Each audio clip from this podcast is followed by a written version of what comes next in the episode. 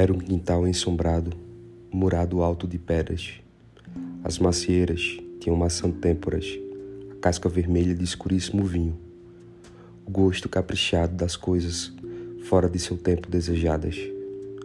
Ao longo do muro eram talhas de barro.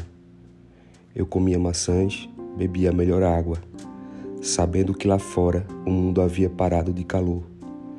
Depois encontrei meu pai, que me fez uma festa e não estava doente nem tinha morrido. Por isso ria. Os lábios de novo e a cara circulados de sangue. Caçava o que fazer para gastar sua alegria. Onde está o meu formão? Minha vara de pescar? Cadê minha binga? Meu viro de café? Eu sempre sonho que alguma coisa gera. Nunca nada está morto. O que não parece vivo, aduba. O que parece estático, espera. Leitura de Adélia Prado.